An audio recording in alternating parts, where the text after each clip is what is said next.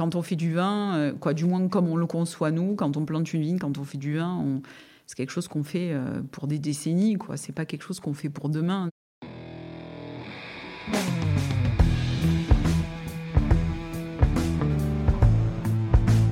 Le vin, le jaja, le pinard, le pif.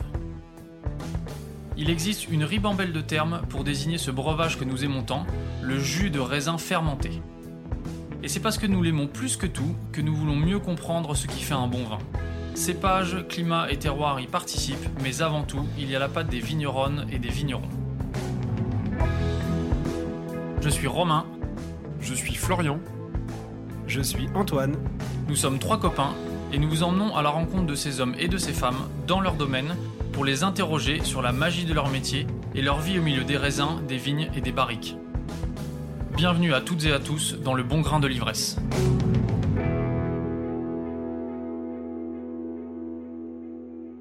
Voici un épisode en forme d'hommage. Hommage à Éloi Durbach, décédé en novembre 2021. Créateur dans les années 70 du domaine de Trévalon, à Saint-Étienne-du-Grèce sur le versant nord des Alpilles, Éloi Durbach a hissé le domaine au rang de mythe dont l'émotion procurée par ces vins est grande. Les portes du domaine de Trévalon se sont ouvertes devant nous en octobre dernier. Nous y avons été accueillis chaleureusement par Ostiane et Antoine, les enfants d'Éloi. Nous vous proposons aujourd'hui de découvrir ce domaine d'exception et ses coulisses en leur compagnie, en pensant au travail accompli par leur père et au flambeau qu'ils reprennent avec ferveur. Bonjour Ostiane, bonjour Antoine. Bonjour. Merci de nous accueillir à Saint-Étienne-du-Grèce, au domaine de Trévalon. On est très heureux d'être là avec vous euh, aujourd'hui et du temps que vous nous consacrez. Merci beaucoup. Euh, est-ce que vous pouvez commencer par vous présenter, s'il vous plaît? Ostiane, on commence par vous. Oui, bonjour. Euh, donc moi, je donc fille d'Éloi Durbach. je m'appelle Ostiane Icard. je suis la gérante du domaine depuis peu de temps, mais je suis arrivée au domaine il y a une dizaine d'années. après être passée par quatre ans dans un moulin à huile et deux ans dans un domaine viticole et oléicole dans les Alpes. On peut donner le nom du domaine peut-être? On peut donner le nom du domaine, oui. C'était le château des à Fontvieille où j'étais euh, à la vente et à la commercialisation. Et puis j'ai également fait un BTS Vitiono en 2018. Voilà. Et vous, Antoine? Donc euh, Antoine Durbach, donc fils euh, d'Éloi, notre papa tous les deux. Moi, ça fait 20 ans pile que je suis à, Trévalon maintenant. J'ai appris sur le tas à Trévalon et dans d'autres domaines chez des amis de papa, notamment la, la Grange des Pères dans Languedoc, au domaine Jean-Louis Chave en Hermitage et chez Coche-du-Riz en, Bourgogne. Donc vous l'avez dit, vous êtes les enfants euh, d'Éloi d'Urbac. L'histoire du domaine de Trévalon, c'est d'abord l'histoire de, votre père et de, son intuition euh, avec la création euh, du vignoble. Est-ce que l'un de vous peut nous refaire rapidement un petit peu l'histoire du domaine, s'il vous plaît? Oui, pourquoi pas. donc en fait, historiquement, le domaine a été acheté par nos grands-parents dans les années 50 à l'époque où les Alpilles étaient complètement euh, méconnus euh, étaient euh, par quelques artistes. Donc nos, grands-parents étaient artistes tous les deux. Grand-père était peintre et sculpteur et grand-mère faisait des tapisseries pour Pablo Picasso. Et c'est elle qui ramenait l'argent dans le foyer parce que mon grand-père, quoi, notre grand-père refusait de vendre ses œuvres d'art. Et c'est en vendant des tapisseries de Pablo Picasso qu'elle a gagné de l'argent et qu'elle a acheté le domaine de Trévalon. Papa faisait ses études aux Beaux-Arts à Paris, donc lui, il est né au bord de la mer à Cavalère et il venait, euh, il venait quand il était enfant, assez jeune, à Trévalon. Il est ensuite parti euh, aux Beaux-Arts en architecture à Paris. Et puis, euh, étant provençal, la vie parisienne ne lui convenait pas trop. Et mon grand-père avait toujours dit qu'il fallait planter de la vigne à Trévalon, un peu comme une intuition, et que ça ferait certainement des grands vins. Et euh, quand papa faisait ses études à Paris, je l'ai souvent entendu dire que donc il travaillait un petit peu à côté, il vendait des œuvres d'art et tout l'argent qu'il gagnait, il allait le dépenser dans des grands restaurants et il s'achetait des grandes bouteilles de vin. À l'époque, qui valaient 30 francs, mais c'était déjà c'était déjà quelque chose qui était assez fort. Et euh, donc la vie parisienne ne lui convenait pas, il a arrêté ses études et il est revenu en, en 1973 et il a planté les premières vignes euh, ici, ici au domaine en commençant par du Cabernet Sauvignon et de la Syrah. Et puis les blancs sont arrivés un peu plus tard. Et voilà, Trévalon est, Trévalon est né. Euh, ça n'a pas été facile au début parce qu'il est parti de, rien avec aucun moyen. Et il a créé quelque chose, je pense qu'il l'a pu créer parce que c'était une époque et qu'il n'y avait pas autant de contraintes réglementaires, il n'y avait pas autant de pression aussi ici sur le foncier et sur beaucoup de choses. mais voilà, c'est une belle histoire qu'on va essayer de continuer. Moi, je, pense qu'on est là que pour transmettre quelque chose, que nous, en fait, on est vraiment un passage et pour transmettre à une nouvelle génération. Souvent, quand il se passe comme ça, quand il y a des créations, euh, Papa Toumer, il sera là jusqu'à la fin de sa vie. Et, euh, finalement, ben, j'espère que la fin de sa vie, nous, on sera déjà euh, plus trop jeunes et peut-être que nos enfants ou, on on sait pas, on sait pas, mais on espère que ça restera dans la famille, quoi. Ça, c'est sûr. Parce qu'avec tout ce qui se passe aujourd'hui, avec les grosses pressions qu'il y a au niveau des successions en France et c'est quelque chose qui est quand même assez compliqué et beaucoup de choses, on va dire, sont, incertaines. Après, il euh, faut vivre dans le présent et, euh, et, essayer de continuer ce qui, ce qui est fait, quoi. C'était une évidence pour vous, pour vous deux, de venir travailler euh, au domaine? Pas du quoi pour moi pas du tout après j'aimais moi j'aimais le vin depuis toute petite je traînais beaucoup à la cave. Euh, tous les mercredis, j'ai passé à la cave à aider euh, Viviane à l'époque qui, préparait les commandes. j'ai toujours aimé goûter depuis toute petite. Et en fait, c'est en travaillant à Estoublon euh, que je me suis rendu compte de ce qu'était Trévalon vraiment. parce que ben, on est né dedans, on a vécu dedans, on a vu Trévalon grandir, mais c'est vrai qu'on on n'a jamais, notre père nous a jamais euh, fait travailler au domaine, impliqué, ou voilà, il nous a vraiment laissé faire ce qu'on ce qu'on voulait. Et c'est vrai qu'à Estoublanc, en fait, on me présentait souvent comme la fille d'Urbac, et quand je recevais des sommeliers ou des cavistes, c'était assez rare, mais ça arrivait. Ben, tout de suite, euh, on me parlait que de Trévalon et pas d'Estoublon. Et, euh, et du coup, euh, du coup, ça a commencé un petit peu à cogiter. Et quand je suis arrivée, c'était, c'était pas des années faciles euh, pour Trévalon. En fait, Trévalon, ça, ça a vécu plusieurs booms. Ça a complètement explosé dans les années, euh, dans les années 80, début des années 80, avec Robert Parker qui a noté les vins. Et, et... notamment une rencontre avec Aubert de Villaine aussi. Voilà. Tout à fait. Qui est passé au domaine et oui, en se présentant comme un vigneron de Bourgogne sans vraiment dire son nom. Mais c'est ça. C'est un peu ça l'histoire. Oui, et qui à la fin du coup a dit j'adorais vos vins et je reviens avec mon importateur dans un mois. Et c'est vrai que et cet importateur en l'occurrence connaissait très bien Robert Parker. Et à l'époque, Robert Parker a écrit que Trévalon, c'était la plus grande découverte de sa vie donc dans la vallée du Rhône, parce que souvent on nous attache à la vallée du Rhône. Ce serait qu'en fait, un coup on attache en Provence, un coup on, nous attache un peu partout, Trévalon. Non, c'est la Provence ici. Voilà, c'est la Provence. Mais bon, après, c'est ce qui fait que Trévalon est unique aussi, parce que finalement on ne sait pas où le placer. Donc ça veut bien dire quelque chose quelque part. Et, du coup, euh, du coup, voilà, euh, Trévalon a complètement explosé euh, jusqu'à la fin des années 2000. Beaucoup de vins étaient vendus à l'export une très grosse partie au début, 90% des vins étaient vendus à l'export. Puis le marché a commencé à se casser la figure pour diverses raisons, notamment aux États-Unis.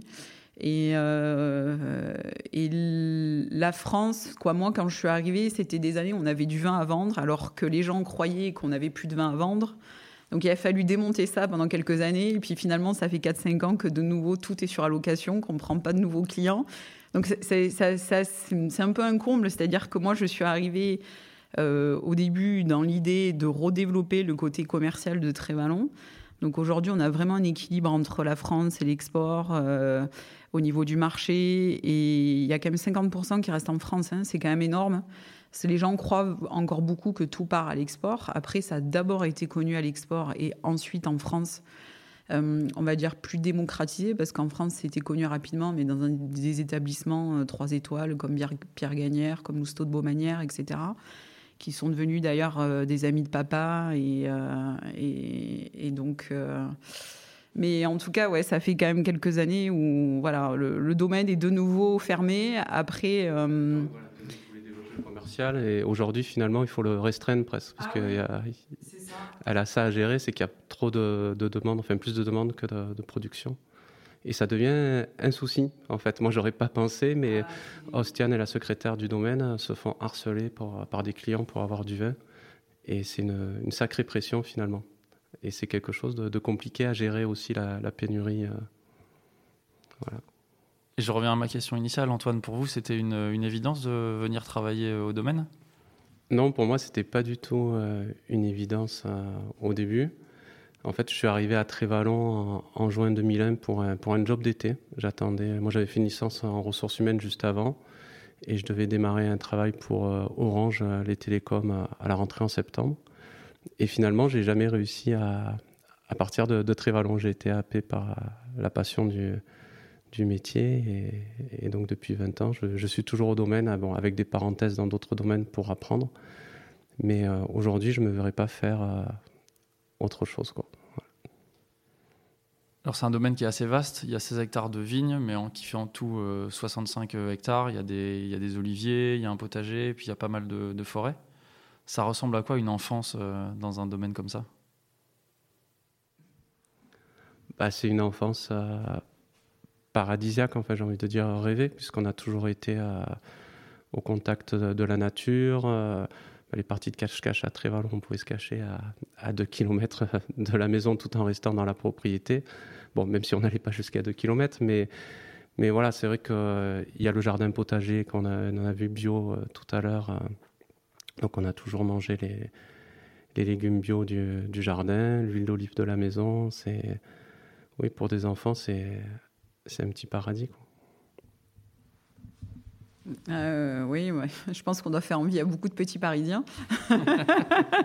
Moi, quand j'ai rencontré mon mari et que qu'au début on habitait dans un appartement, ça m'a fait un choc.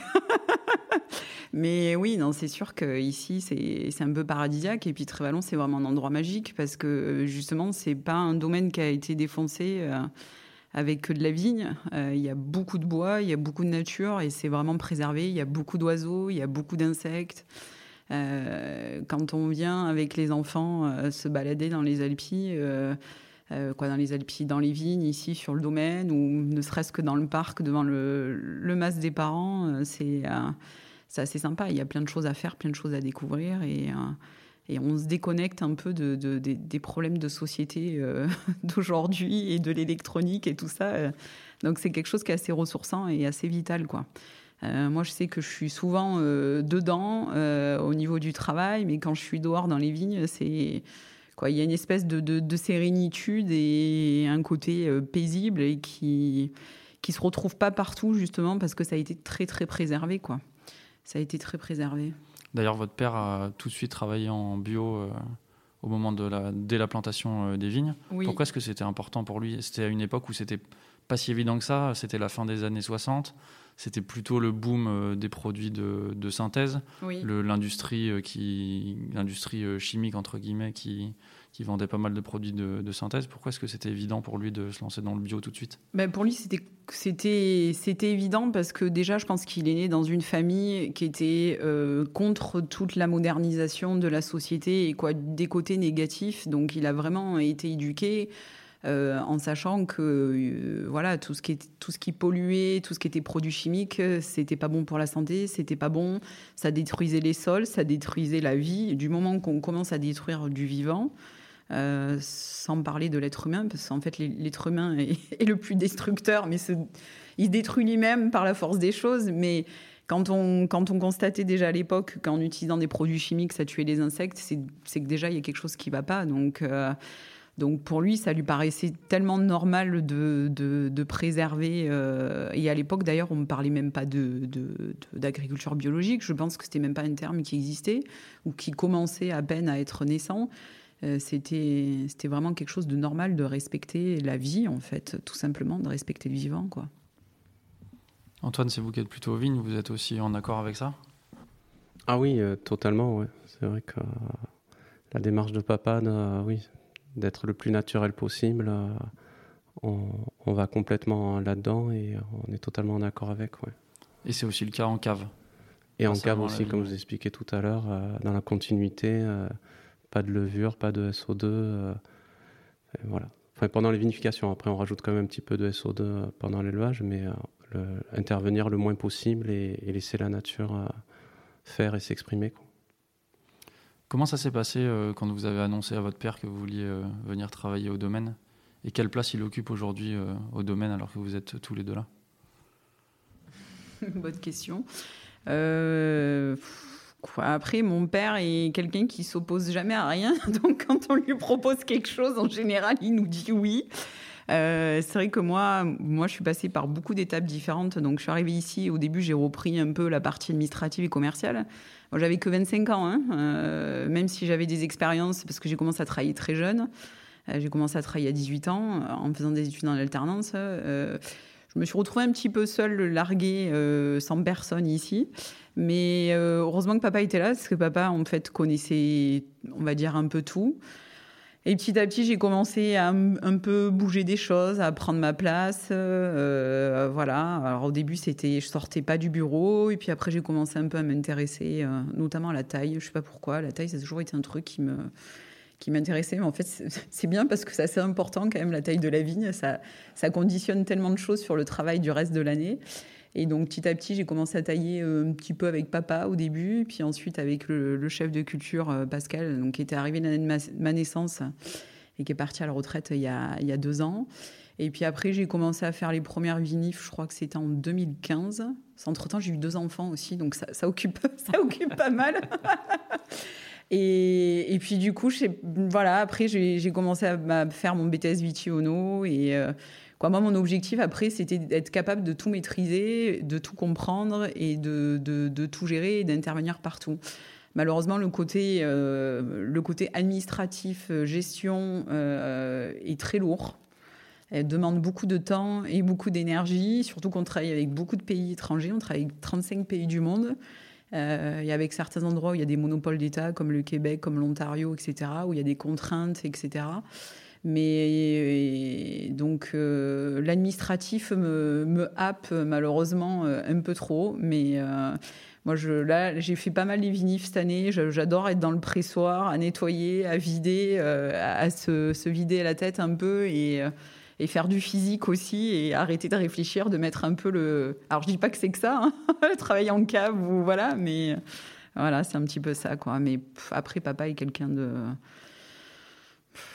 Je sais pas, c'est quelqu'un qui est toujours euh, égal à lui-même, qui a toujours le sourire, qui est toujours positif, qui a toujours confiance en l'avenir et qui est très posé et très calme. Et euh, moi, je sais qu'il sera là jusqu'à la fin et que, en fait, le jour où il est pas là, c'est qu'il est parti, quoi. Hein, voilà. Donc euh, ça, fait, ça fait partie de lui, quoi. C'est très Vallon, c'est son bébé, c'est lui qui l'a créé. Je pense qu'il en a vraiment, quoi, il a vraiment donné tout, tout, son corps à Trévalon euh, depuis très longtemps et euh, il est passé par des étapes très difficiles et ce qu'il a créé, c'est quelque chose qui est assez exceptionnel, quoi. Antoine, on a, enfin, Ostian a parlé un petit peu de, ses expériences passées. Vous, vous avez eu des belles expériences aussi avant d'arriver à Trévalon. Où est-ce que vous vous êtes formé? En fait, les expériences, je les ai euh, attaquées une fois que j'étais déjà à Trévalon. Pendant, pendant deux ans, je suis resté intégralement à Trévalon quand je suis arrivé. Et après, je suis parti une première expérience en Afrique du Sud en, 2003, dans un domaine qui s'appelle Chamonix, euh, qui, appartenait à des Français qui, qui avaient investi dans les années 1700 et quelques. Donc on dit les vins du Nouveau Monde, mais c'était quand même un, domaine d'expérience. Et après, je suis allé à la Grange des Pères chez Laurent Vaillé, qui avait euh, appris à Trévalon. Je suis en 2003, la même année, donc du coup, cette année-là, j'ai fait deux vinifs. L'année d'après, en 2004, je suis allé au domaine Jean-Louis Chave en, Ermitage. Et en 2005, je suis allé au domaine euh, Coche du euh, à Meursault. Ce qui était euh, intéressant dans cette expérience, j'ai beaucoup appris de choses de papa par l'intermédiaire de Laurent Vaillet. Souvent, Laurent me disait, ton papa me disait que quand une malo va trop vite, ça fait ceci, cela. Ton papa me disait. Donc c'était amusant d'apprendre des choses indirectement de, papa à travers euh, Laurent Vaillet. C'est vrai que moi, quand je suis arrivé à Trévalon, c'est bien plus tôt que Costiane. Papa était quand même très très présent sur le, domaine. Je pense que vis-à-vis de moi, il avait un peu plus de mal peut-être à, lâcher, comme, comme il a fait un peu plus avec Costiane. Et du coup, moi j'ai peut-être le regret de peut-être moins avoir appris directement par, par papa, Costiane. Mais en contrepartie, il m'a laissé euh, aller apprendre ailleurs. Comme dit Costiane, papa, c'est quelqu'un qui s'oppose... Euh, pas beaucoup, qui, qui, qui, qui dit bah, si tu as envie d'aller faire un stage, même si tu vas en faire un deuxième, ben, ben vas-y. Donc du coup, j'en ai profité, j'ai fait plusieurs euh, stages dans ces beaux endroits et où j'ai pu apprendre euh, pas mal de choses. Qu'est-ce que vous avez apporté respectivement au domaine vu Vous dites que votre père s'oppose euh, pas beaucoup aux propositions. Qu'est-ce que vous avez apporté ou qu'est-ce que vous aviez envie de, de, de faire au domaine Trévalon, soit quand vous êtes arrivé, soit dans les années qui, qui ont suivi? Alors moi, pour ma part, je pense que je suis arrivée à 25 ans, ma, priorité dans les médias, c'était, c'était vraiment le commercial. Euh, c'était ma seule priorité, c'était que les ventes euh, reprennent comme il fallait, c'est qu'il y avait du vin à vendre à ce moment-là. Et, euh, c'était un peu ça. Et puis après, ben, petit à petit, en fait, je me suis rendu compte qu'il y avait pas mal de choses qui pouvaient être améliorées, mais c'est purement technique à la base. Euh, au niveau euh, de l'informatique, au niveau des logiciels, au niveau pratique. Euh, quoi, c'était, c'était comme ça. Et puis en fait, après, petit à petit, on est. on, s'implique de plus en plus et puis on pense à des choses et puis on découvre et puis on essaye de l'améliorer euh, les conditions de travail, euh, par exemple, qui, bon, qui ont toujours été plus ou moins bonnes. Mais euh, par exemple, je me rappelle 2019 où on a eu des grosses chaleurs. Derrière, j'ai acheté des gilets rafraîchissants pour les gars. Quoi. plein de petits détails en fait qui font la différence. Mais c'est comme souvent les gens demandent la, différence entre Qu'est-ce qui fait la différence entre les grands vins C'est des centaines de petits détails. Après, c'est plein de petites choses qui peuvent paraître insignifiantes, qui, mais qui mises bout à bout font que qu'il finit par y avoir une différence, quoi. Mais les choses se, sont faites naturellement, quoi. C'est un... ouais. Et vous, Antoine, qui êtes plus à la vigne?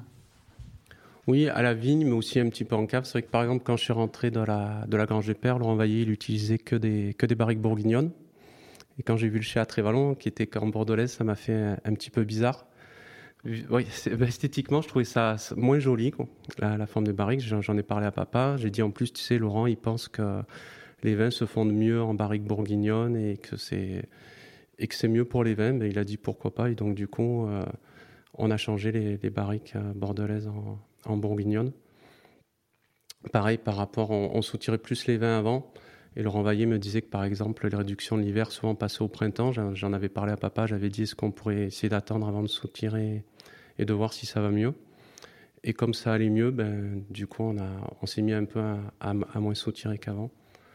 Donc voilà, ça c'est des petites choses. Je sais que j'avais pu intervenir grâce au sommelier du Lucas Carton qui m'avait un peu aidé sur, sur les blancs, que moi je trouvais un petit peu boisés, que Laurent Vaillé lui-même disait les blancs de Trévalon ils sont très bons, mais ils sont un, tout petit peu trop boisés à mon goût. Et les, Lucas, sommeliers du Lucas Carton m'avaient appuyé un jour lors d'un dîner à Trévalon, on en avait parlé. Ils avaient dit on est assez d'accord avec Antoine que s'il y avait peut-être un peu moins de bois neuf, ça pourrait être mieux. Parce qu'à l'époque, il y avait 90% de bois neuf. Donc du coup, euh, ben, le lendemain, papa a dit ok, eh ben, on mettra un petit peu moins de, moins, un peu moins de bois neuf dans le, dans le blanc. Donc, euh, des petites choses euh, comme ça qu'on pu. Euh, oui, pour parler du, du Trévalon blanc, c'est vrai que ça, ça, a beaucoup plus évolué que le rouge, je pense, au fur et à mesure des années. Il y a eu notamment des, des contenants. Alors, il y a Emery qui travaille à la cave depuis 15 ans aussi. Il y a quelques années, il a commencé à me dire ah, ça serait bien qu'on essaye des demi-muits. Euh, donc on a commencé euh, à en parler un peu, on est allé goûter chez des vignerons et puis du coup on s'est mis à acheter un premier demi-muit en 2017. On a acheté le deuxième en 2019 et le dernier cette année. Euh, voilà, et c'est vrai que l'idée c'est d'avoir effectivement des vins qui sont moins boisés. les vins sont quasiment plus jamais soutirés pendant, pendant toute la durée d'élevage maintenant. En fait, c'est vraiment du travail à la carte. En fait, on se rend compte qu'au moins on touche les vins, au mieux ils se portent. Euh, donc en fait, les, vins sont dégustés assez régulièrement et on peut décider parfois sur un lot de, 25 barriques d'en soutirer 3 ou d'en bâtonner 2. Et c'est vrai que c'est, j'en reviens encore à cette forme de respect du vivant et, euh, ce respect du terroir aussi et de la nature. Euh, souvent, les gens nous parlent des assemblages. J'y mets l'assemblage, en fait, il est différent chaque année parce que c'est ce que la nature va nous donner. Et dis, on ne cherche pas à faire un produit, on n'est pas, des, on n'est pas une usine, on ne cherche pas à faire un produit identique chaque année. Nous, ce qu'on cherche, c'est vraiment la du terroir. Et quand on parle de terroir, il y, a une, notion climatique qui est énorme et qui est différente chaque année et qui fait que euh, euh, il y aura des années, on aura un peu plus de clairette que d'autres années, euh, etc. Et c'est ce qui est très intéressant. Après, je pense que les blancs ont effectivement beaucoup gagné en finesse et en fraîcheur depuis, quelques années et que les choses, euh, elles évoluent petit à petit. Euh, elles évoluent petit à petit, ouais. Cette évolution-là vers plus de finesse, ça s'est fait grâce à quoi? Ah ben, le fait de plus bâtonner les vins, quasiment du tout, parce qu'à une époque, ils étaient quand même bâtonnés assez régulièrement. Donc c'est vrai qu'il y a quand même une belle matière à Trévalon à la base et le fait de bâtonner les vins chez nous, ça avait plus tendance à les enrichir qu'autre chose. après, c'est des vins qui sont élevés sur lit pendant un an quand même. Euh, le fait d'avoir beaucoup réduit la proportion de, bois neuf, ça, c'est hyper important. Et en fait, souvent, quand on déguste les vins, on garde jusqu'à 6 ans les barriques. Souvent, ce qu'on aime le plus, c'est les barriques qui ont 3-4 ans, très souvent. Et après, le, changement de volume au niveau de, des élevages, donc il n'y a, a, que 3, demi-muits mais ça goûte différemment euh, des barriques quand même aussi. Mais il y a des moments où on préfère, on, a beau goûter, on peut goûter au mois de mars et à vin identique, on va préférer peut-être le demi-mi et on va goûter deux mois après, on va préférer la barrique. Donc en fait, tout est une évolution perpétuelle des choses. Et ce qui est très intéressant, en fait, c'est la diversité. C'est-à-dire si on n'avait que des barriques de trois ans, alors que c'est ce qu'on préfère les trois quarts du temps, euh, ben en fait, l'assemblage, il serait pas du tout le même. Que là, on a des barriques de 1,20 jusqu'à 6,20, plus 3 demi-muits, euh, plus. Euh, alors, une amphore cette année qui est arrivée. Oui, on l'a aperçu tout à l'heure. C'était ma question suivante. une, belle amphore qui est arrivée cette année, mais bon, voilà, on va voir ce que ça va donner. Après, on est assez limité aussi parce qu'on n'a pas beaucoup de, de volume. Les, les, les, blancs, c'est en moyenne 65-70 hectos. donc, on ne peut pas s'amuser à faire des essais. Et puis à un moment donné, il faut pas trop s'éparpiller non plus. Euh, voilà. Après, c'est vrai qu'on aime bien faire beaucoup d'essais, que ce soit en vigne ou en cave. Euh, en vigne, des essais de taille, des essais euh, sur les bourgeonnages, sur les enherbements, sur pas mal de choses.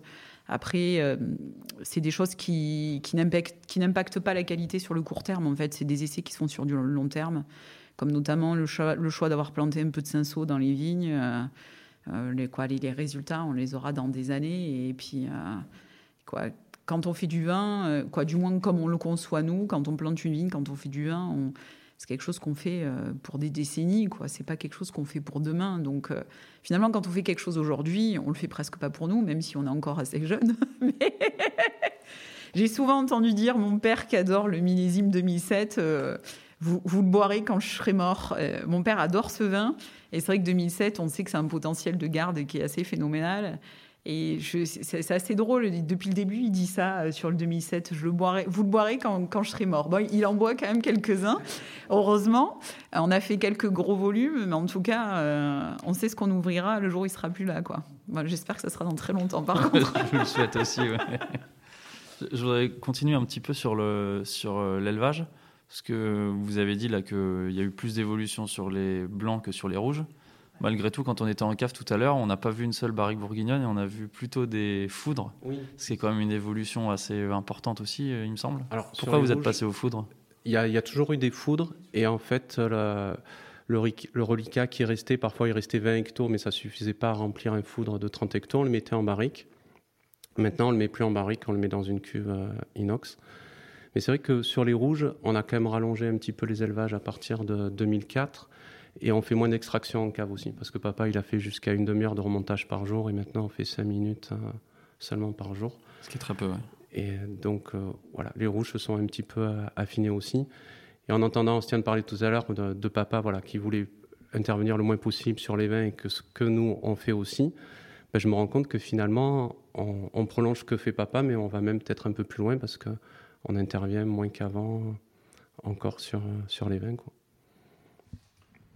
Vous l'avez dit à un moment, et on est d'accord avec ça au bon grain de l'ivresse, le Trévalon, c'est un grand vin. Qu'est-ce qui fait que c'est un grand vin? C'est beaucoup de choses. c'est beaucoup de choses. La première chose, c'est quoi la première chose Avant tout, c'est le terroir. Le terroir, la situation géographique de Trévalon. Il y, a, un terroir qui est assez exceptionnel à Trévalon. Euh, euh, il y a les sélections massales. Euh, ça, c'est quelque chose qui est très important. Il y a le fait que le vin est toujours quoi, le terroir ait toujours été respecté, que tout a été en bio depuis la création du domaine. Il y a euh, le travail de l'homme, euh, ce qui est très important. À Trévalon, on, a plutôt des équipes assez stables. Euh, aujourd'hui, les, les, plus anciens en dehors de la famille donc sont Jean-Luc qui est là depuis 32 ans et, et qui est là depuis 15 ans. Pascal, dont je vous ai parlé tout à l'heure, est resté 35 ans sur le domaine. Euh, c'est sûr que la qualité des vins qu'on fait, si on change d'équipe euh, tous les ans, tous les 2-3 ans, euh, quoi, au bout d'un moment, c'est quelque chose qui n'est pas possible. Le fait de travailler en levure indigène aussi, je pense que ça, ça conditionne énormément de choses. Après, c'est souvent quelque chose que papa disait, je trouve que c'est très, très vrai. Le vin, ça se fait à la base dans la vigne, quoi. c'est de la matière première, c'est d'avoir du bon raisin. Donc c'est vraiment le travail qui est fait à la vigne qui va, qui va conditionner l'état du raisin et qu'après, une fois que ça arrive à la cave, ben, si on travaille bien, on devrait arriver à sortir du bon vin. Après, on est en Provence, on a une chance qui est phénoménale et moi, je m'en rends compte de plus en plus. Euh, on est quand même très peu touché par les aléas climatiques, par le gel, par la grêle. On a quand même, on va dire, au moins 80% de moins de maladies que le reste des vignobles français. On est quand même assez, on est quand même assez épargné à ce niveau-là. À la fois grâce au soleil et puis au Mistral, enfin en tout cas au vent qui souffle pas mal euh, dans la région. Et alors, au niveau climatique, ce qui peut être embêtant, c'est les extrêmes chauds, comme on a eu notamment en 2019, on est monté à 43 degrés euh, fin juin. Et on a eu quand même des semaines euh, qui, étaient euh, régulièrement entre 38 et 40 degrés. C'était quand même assez éprouvant. Et la vigne nous a épatés. bon, après, on pense qu'à Trévalon, il y a quand même des enracinements très profonds. On est sur des, sols calcaires, donc malgré tout, le calcaire, même s'il n'avait pas plu depuis des mois, retient de l'eau. Et, la vigne va chercher vraiment en profondeur les ressources dont elle a besoin et elle va donner le meilleur d'elle-même. Le fait de ne pas euh, irriguer, je pense à ça parce que, en fait, en 2019, euh, des vignerons qui irriguent ont perdu beaucoup plus de raisins que des vignerons comme nous qui n'irriguent pas du tout. Parce que justement, on, a beaucoup plus, quoi, on a beaucoup plus, oui, on a des racines plus profondes que, que si on était à l'irrigation, quoi. Donc, euh, euh, et puis après, la vigne, on la traite bien. Donc elle nous rend bien les choses. On, a arraché un demi-hectare euh, il y a un an et on a semé du seigle dessus notamment. Et puis un boulanger paysan du coin euh, qui est en bio qui est venu le récolter. Et il m'a dit, je suis très étonné et très surpris par la propreté de la terre. Et je lui dis, mais qu'est-ce que qu'est-ce tu entends vraiment par ça? Il me dit, ben, je trouve que le, déjà le seigle qui a poussé est magnifique, que la terre est belle, qu'on sent Pourtant, il y a de la vigne qui, a vécu 40 ans dessus, qui a été arrachée. Ben, le, sol est vivant, en fait. Il y a vraiment de la vie dans le sol. Et ça, c'est quelque chose qui est ultra important. Euh, après, je pense que pour faire un grand vin, le terroir est la première chose. Et puis, tout ce que je vous ai dit. Et puis, il y a des centaines de petites choses qui font la différence. Qui paraissent insignifiantes, peut-être, quand on les fait, au moment où on les fait.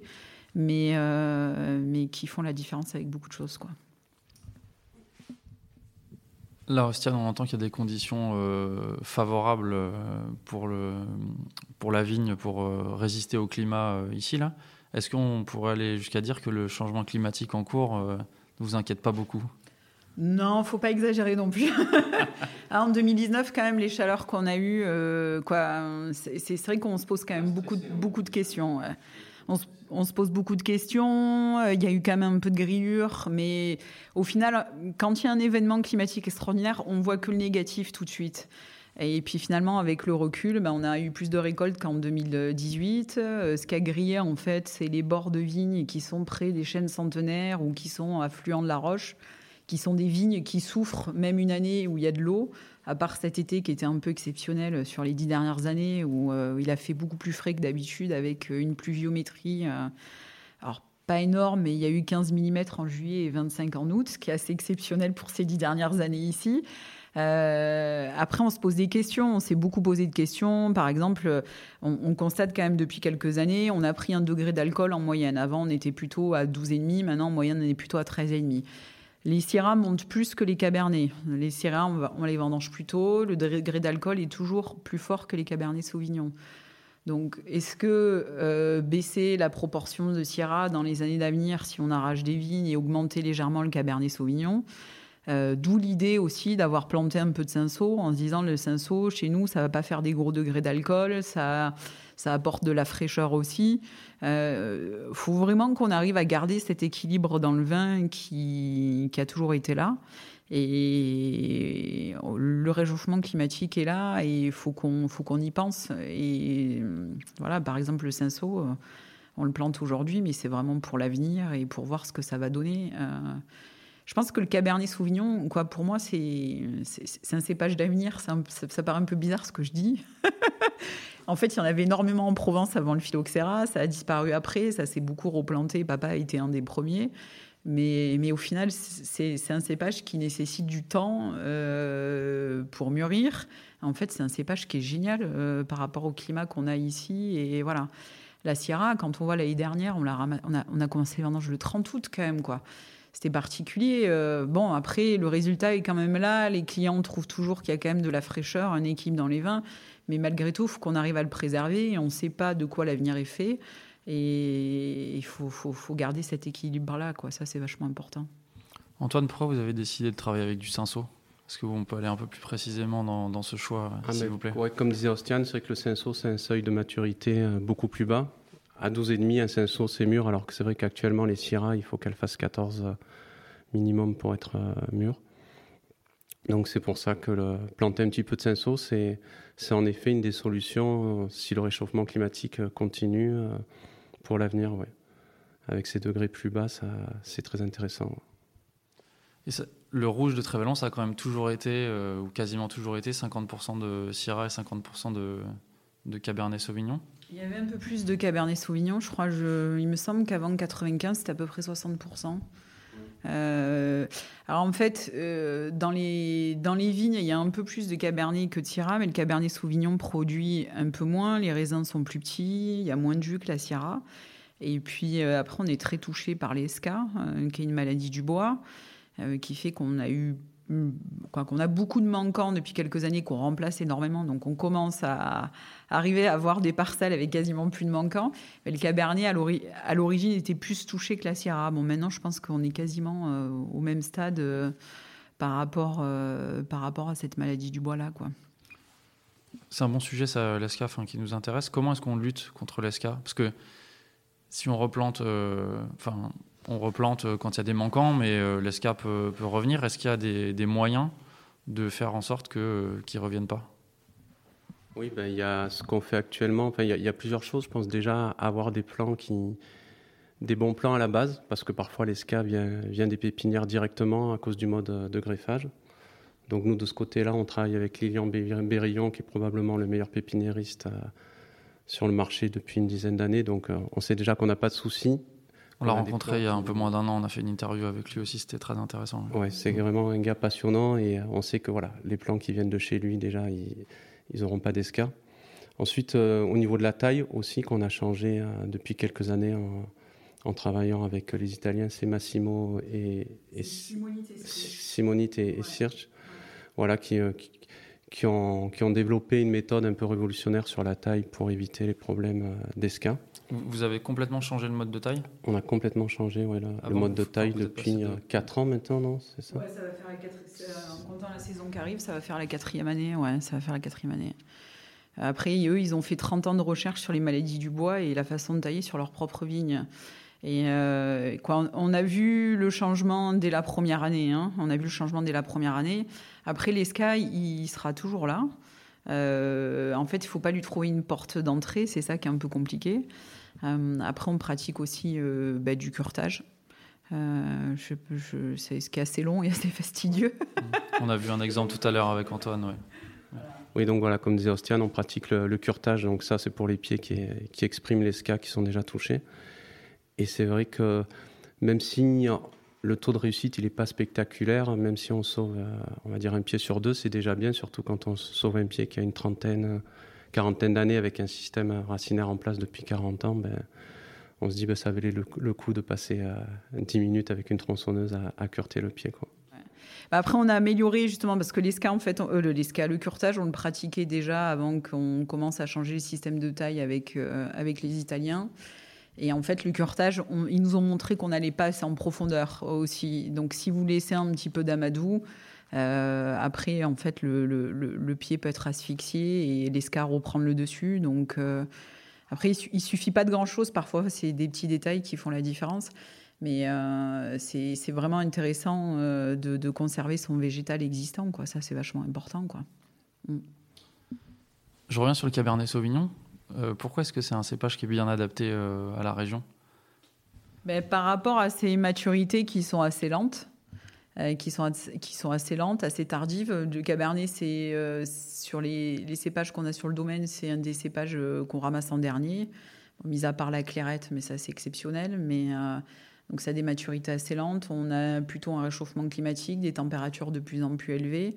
on voit vraiment la différence avec la Syrah. Alors ça dépend des années.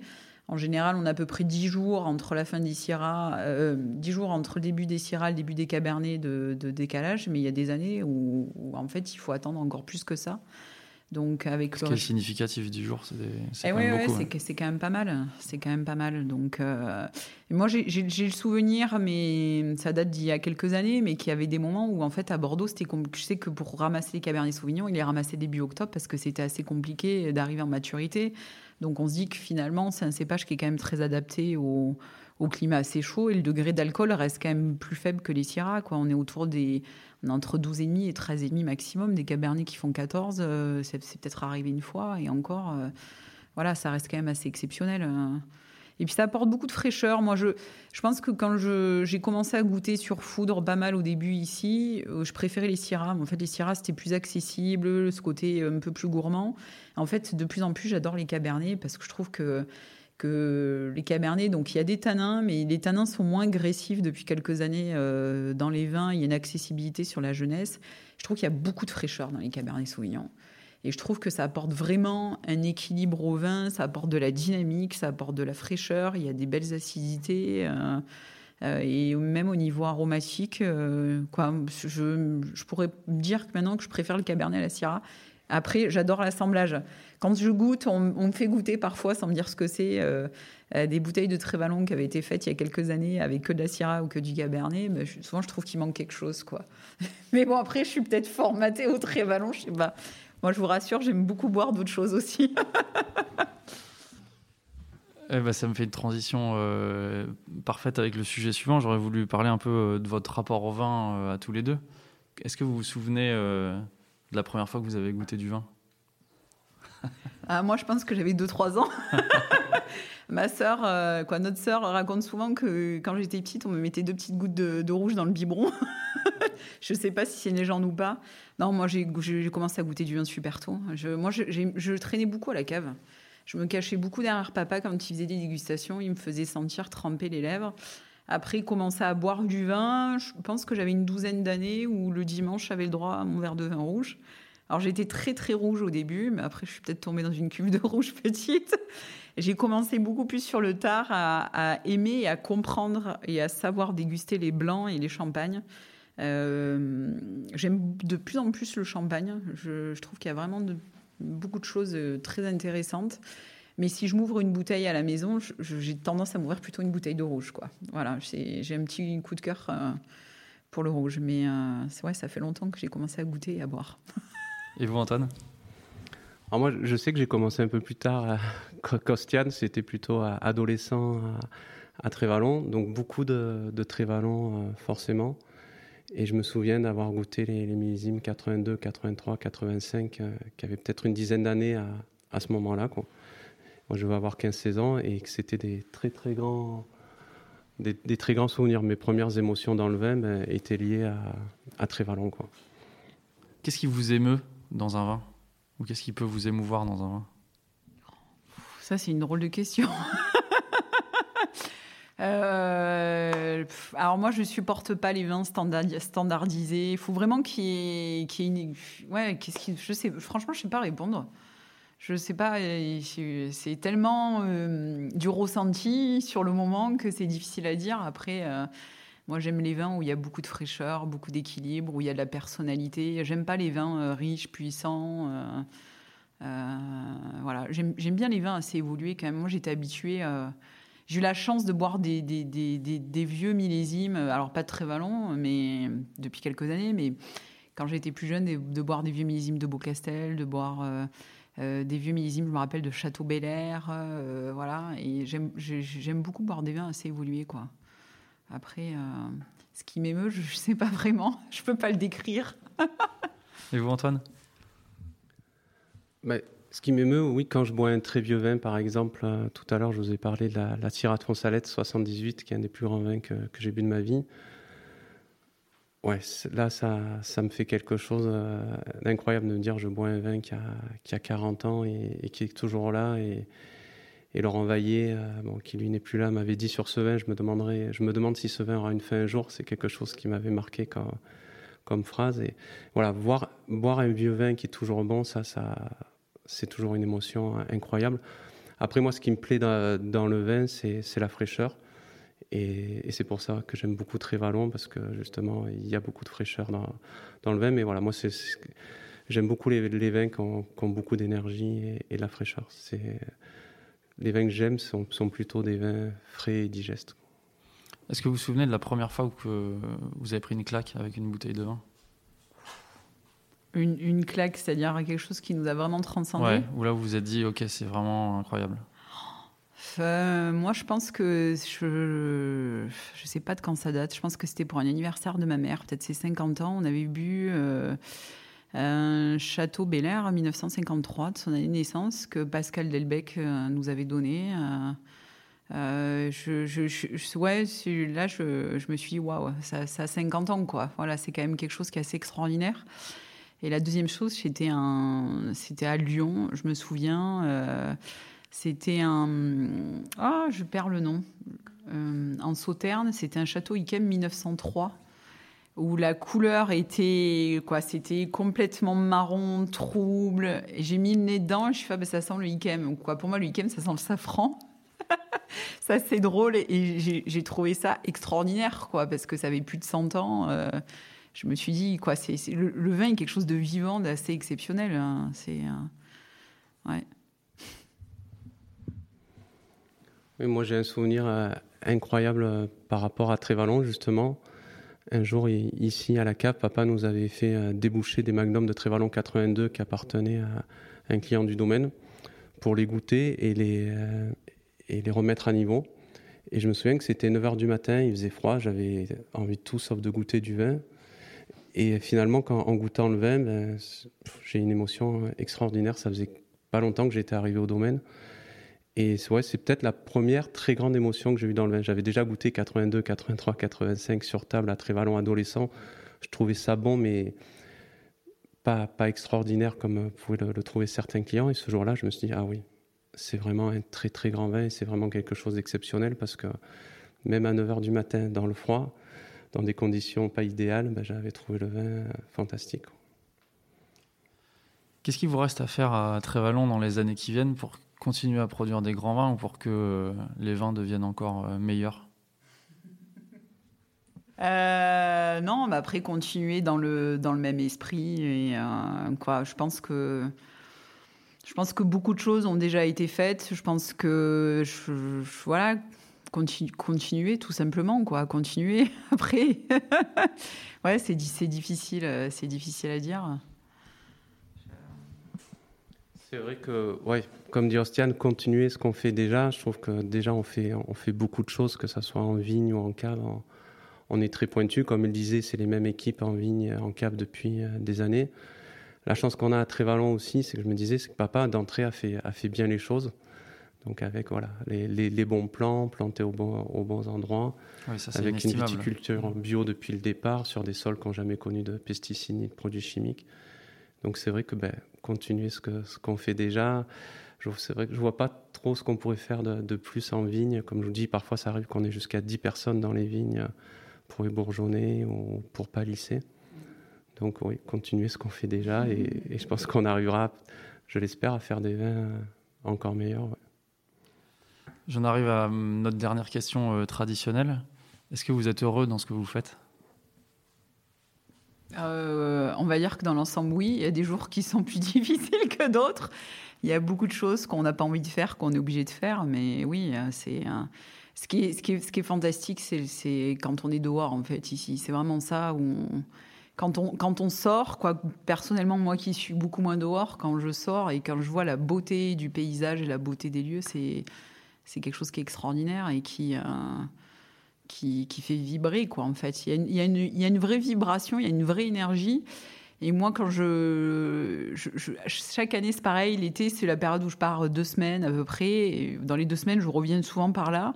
Je, rentre dans la cave aussi. il y a une odeur qui, qui m'est familière, je pense que depuis que je suis née. Et je, je me sens chez moi et j'ai l'impression de respirer. C'est vraiment c'est bizarre euh, comme sensation. Je me suis fait la réflexion cet été. Je, j'étais pourtant j'étais partie à la montagne où il faisait plus frais qu'ici, où j'ai respiré. Je suis revenue, je suis rentrée dans la cave, j'avais l'impression de vraiment respirer. Et là, je me dis c'est c'est quand même bizarre. Et vous, Antoine? La question, c'était quoi déjà? Est-ce que vous êtes heureux dans ce que vous faites? Oui, vraiment, ouais. ouais, ouais. C'est vrai que je ne me verrais pas faire, euh, faire autre chose. Et même si le métier est difficile, parce que même si l'endroit est magnifique et que c'est un bel endroit et que la plupart du temps il fait beau, il peut aussi avoir des journées euh, difficiles avec le Mistral. Euh, quand vous taillez pendant 8 heures dans le Mistral, c'est pas toujours simple. Mais, mais je me verrais pas faire, autre chose.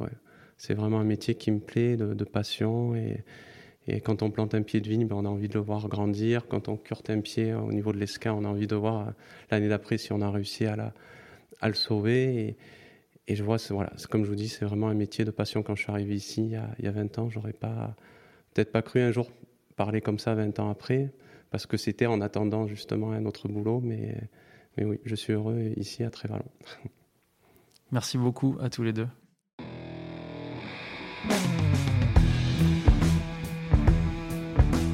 Voilà, vous en savez désormais un peu plus sur le mythe Trévalon. Ce fut l'aventure d'une vie pour Éloi Durbach, une aventure couronnée de succès dans laquelle se sont désormais embarqués Ostian et Antoine avec la farouche envie de continuer de produire des grands vins. Ostian, Antoine, merci de vous être ouverts à notre micro. Nous vous souhaitons le meilleur au domaine de Trévalon, pour vous et pour nous, amoureux des vins du domaine. Chers auditeurs, chères auditrices, si l'épisode vous a plu, nous comptons sur vous pour le faire savoir. Parlez-en autour de vous, à votre caviste, à vos amis, criez sur tous les toits que vous aimez le bon grain de l'ivresse. C'est comme ça que nous grandirons. Et si vous voulez nous soutenir financièrement, vous pouvez nous faire un don sur Tipeee, tipeee.com slash le bon grain de l'ivresse. L'intégralité des dons serviront à financer nos futurs épisodes. À la réalisation aujourd'hui, Antoine Sica, Florian Nunez et moi-même, Romain Becker. Merci à Emmanuel Nappé pour la post-production, à Emmanuel Doré pour le générique original et à Léna Mazilu pour les graphismes. On se retrouve très vite pour de nouvelles aventures viticoles. D'ici là, éclatez-vous et buvez bon